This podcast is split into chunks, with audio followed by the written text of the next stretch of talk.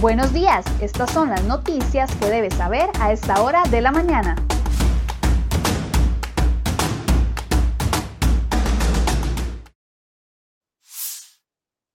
Hola, ¿qué tal? Muy buenos días. Gracias por acompañarnos en Cere Hoy Noticias. Vamos de inmediato con las informaciones que preparamos el día de hoy para ustedes en la portada de cerehoy.com.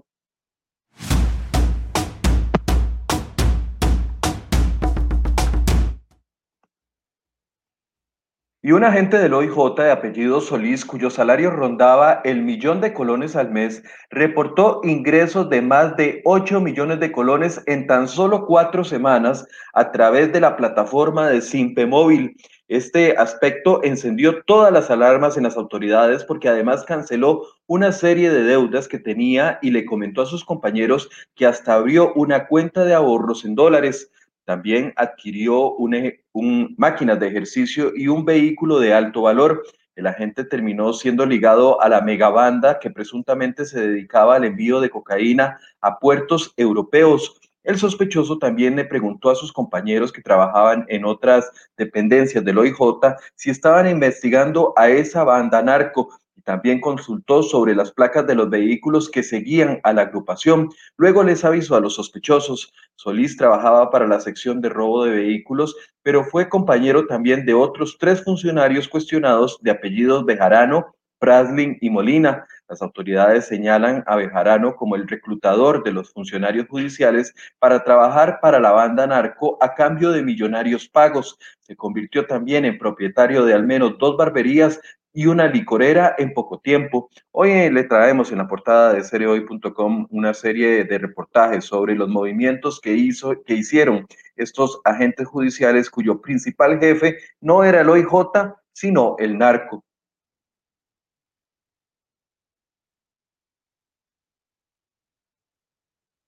Pero yo no estoy ligada a ningún narco. Le he escrito a doña Emilia hoy en la mañana, revisen correos, revisen cuentas, revisen lo que quieran, pero el tipo nunca estuvo en mi oficina y yo no me voy a ir porque eso sería aceptar cualquier cosa y nunca voy a renunciar porque ni lo conocí al maldito que si estuviera vivo ya lo hubiera confrontado.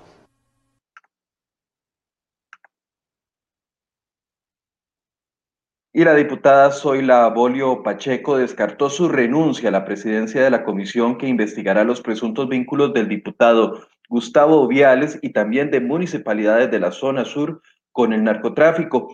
Bolio descartó abandonar esta comisión luego de que el diputado del PAC, Luis Ramón Carranza, pidiera que dejara esa comisión los diputados que recibieron visitas de líderes del narcotráfico en sus despachos. El que sí renunció al puesto fue en la comisión fue el diputado del PUSC, Oscar Cascante, quien recibió al menos 13 visitas de los sospechosos en el despacho.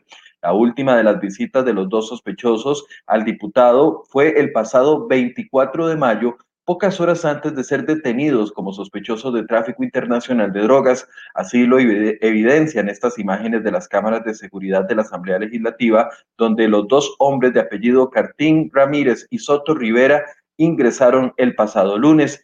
Esta semana también trascendió que esta banda habría realizado inversiones lujosas en Escazú, Santa Bárbara de Heredia, Alajuela y Limón por más de 20 millones de dólares.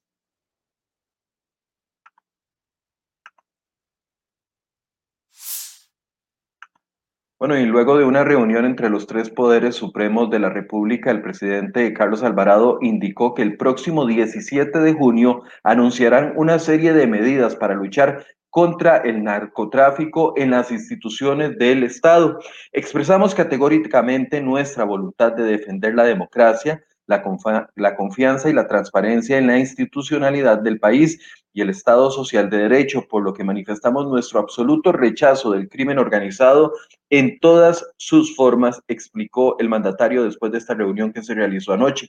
Alvarado dijo que se decidió establecer una fuerza interinstitucional entre los poderes de la República que genere propuestas y acciones para ser evaluada por los firmantes de la declaración. ¿Cómo afecta esta situación la política del país? Un escándalo relacionado con el narcotráfico y que ahora involucra incluso hasta diputados. Bueno, ese es el tema que vamos a discutir hoy en Enfoques a partir de las 8 de la mañana, así que los invito a que se conecten y participen de esta entrevista.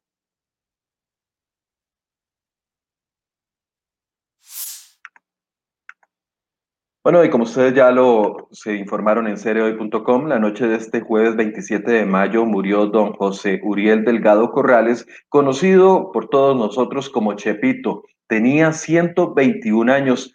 Delgado era considerado el costarricense más longevo. La muerte se registró a las 8 y 30 de la noche en el hogar de ancianos de Santa Ana, donde él habitaba desde hace varios años. También desde hace siete años se habían enviado los documentos a las autoridades del libro Guinness para que Chepito fuera considerado como el hombre más longevo del mundo, pero nunca llegó la respuesta.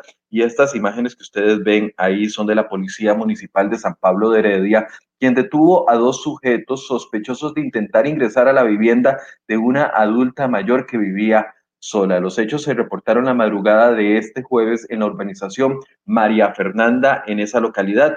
De acuerdo con la Policía Municipal, a través del centro de monitoreo se detectó el comportamiento atípico de la zona, por lo cual se movió una patrulla y los dos hombres que ustedes ven en imágenes quedaron detenidos.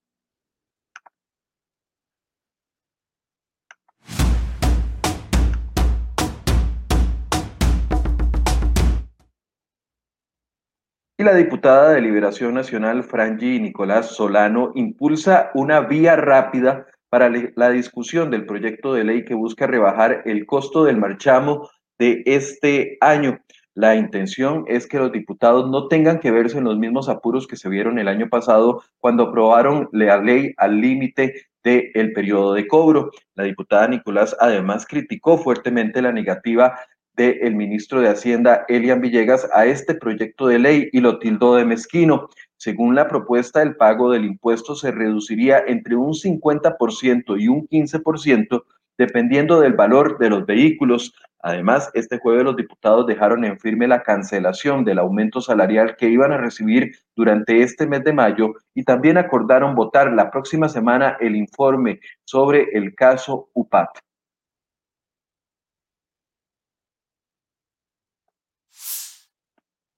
Bueno, y este calvario no se acaba. La gestión de citas en los servicios de la Dirección General de Educación Vial sigue presentando graves problemas. Este jueves, esa entidad había anunciado que a partir de las 8 de la mañana habilitaría los espacios para renovación de licencias, permisos temporales y homologación de otros documentos. Los cupos supuestamente se abrirían por dos vías, a través del sitio web de la institución o mediante una línea telefónica que tiene un costo adicional por minuto. Sin embargo, las quejas de los usuarios no se hicieron esperar en el Facebook del MOB debido a que ninguno logró conseguir una cita por ninguna de las dos vías. Al final, los usuarios se quedaron sin citas hasta un nuevo aviso.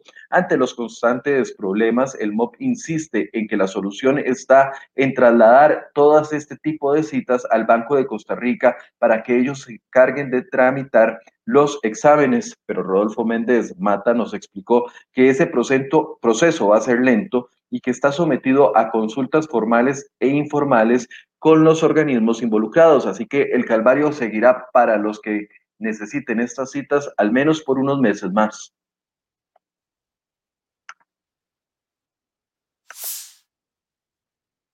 Y atención a esta nota que les traemos en la portada de cereoy.com el día de hoy. El Colegio de Ciencias Económicas de Costa Rica libra un fuerte pulso contra Recope por el nombramiento de esta señora que ustedes ven en pantalla, doña Anet Enchos Castro, que es la gerente de Administración y Finanzas de Recope. La funcionaria de 52 años es abogada y politóloga con una maestría en administración de empresas, pero no tiene estudios en finanzas. Asumió el cargo el 3 de marzo anterior, justo un día después de que trascendiera su renuncia como subgerente general de la IA. ¿Qué es lo que ocurre? Bueno, el 20 de abril pasado la Fiscalía del Colegio le solicitó a Alejandro Muñoz, presidente de Recope, sustituir a la señora Enchos del cargo porque no está colegiada ni cumple con los requisitos al momento de su designación. La ausencia de ese requisito le impediría ejercer funciones ligadas al ámbito financiero. Incluso el colegio fue más allá e indicó que existe la posibilidad de que se trate de un nombramiento ilegal o un ejercicio ilegal de la profesión. CR hoy volvió a consultar la base de datos este 26 de mayo y la señora aún no aparece registrada ante el Colegio de Profesionales. ¿Qué responde Recope? Bueno, los detalles los tenemos en nuestra portada.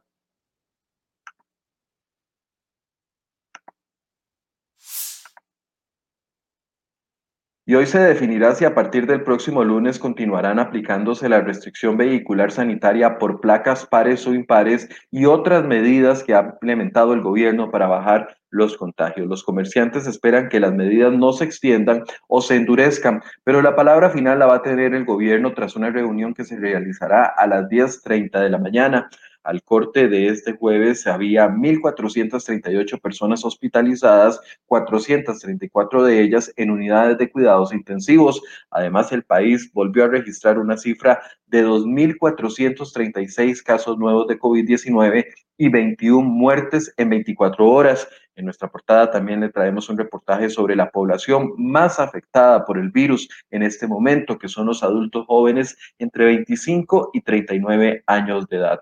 ¿Cuáles son las consecuencias que deja el virus en estas personas? Los puede leer en nuestra portada.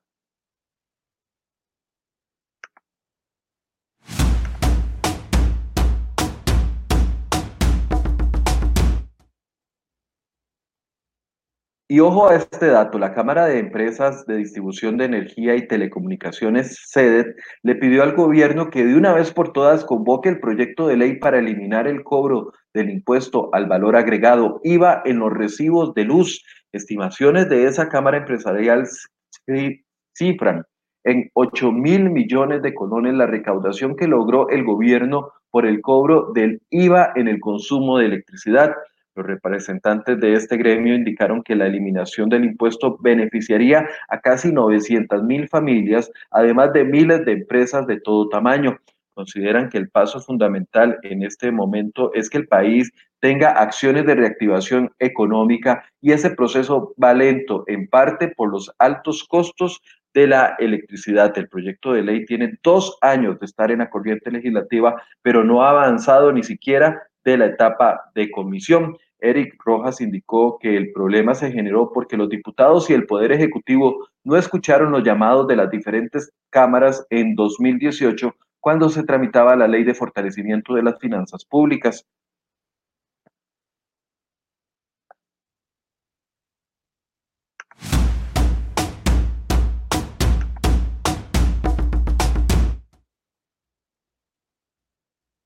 Y el crimen organizado ha llenado de cadáveres la campaña electoral que se desarrolla en este momento en México. Hasta el momento, 88 políticos han sido asesinados desde que comenzó el proceso electoral el pasado mes de septiembre y 34 de ellos eran aspirantes a candidatos. La fuerza de los asesinatos, agresiones y amenazas, el crimen organizado intenta desdibujar o volver a dibujar la conveniencia del panorama político mexicano local. Además de los candidatos asesinados, al menos 18 han tenido que renunciar durante la carrera electoral por estas amenazas. No quieren seguir la suerte de personas como Alma Barragán, que aspiraba a la alcaldía de Moro León y que fue asesinada el pasado lunes cuando estaba en medio de un mitin y fue tiroteada durante este acto de campaña. La investigación apunta a que podría tratarse de una venganza contra uno de sus hijos, supuestamente también relacionado al narco.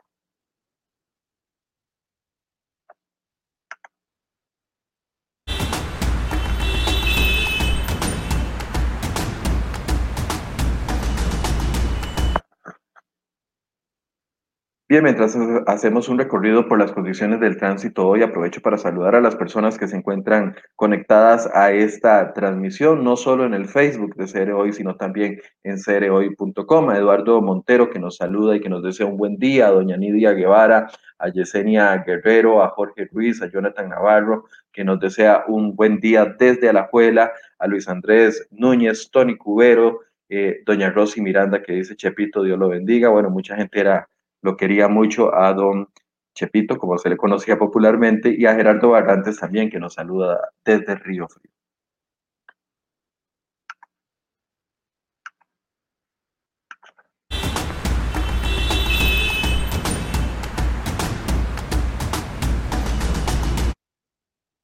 Siete con 35, como les decía, a las 8 de la mañana vamos a estar hablando de esta situación de la supuesta infiltración del narco en los poderes de la República. Ya existe una comisión legislativa que va a investigar al diputado Viales y también las municipalidades de la zona sur del país. Es un tema delicado, es un tema preocupante. Hoy con un analista político vamos a ver las diferentes aristas y cómo este tema va a ser uno de los temas de campaña electoral de la campaña que se acerca para el próximo año. Así que los invito para que nos acompañen en este análisis a partir de las 8 de la mañana. Muy buenos días.